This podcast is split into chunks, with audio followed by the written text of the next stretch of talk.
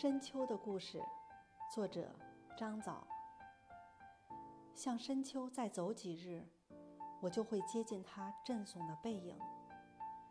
他开口说：“江南如一棵树。”我眼前的景色便开始结果，开始调地。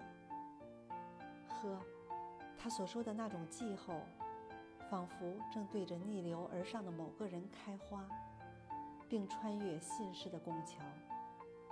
落下一片叶，就知道是甲子年。我身边的老人们，菊花般的升腾坠地。情人们的地方，蚕食其他的地方。他便说江南如他的发型。没有雨天，纸片都成了乳燕。而我渐渐登上了晴朗的梯子。诗行中有栏杆。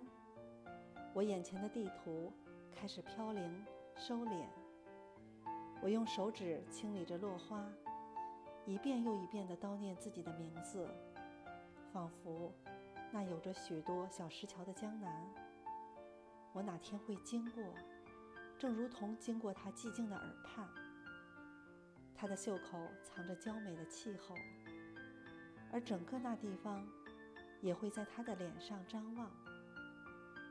也许我们不会惊动那些老人们，他们菊花般升腾坠地，清晰并且芬芳。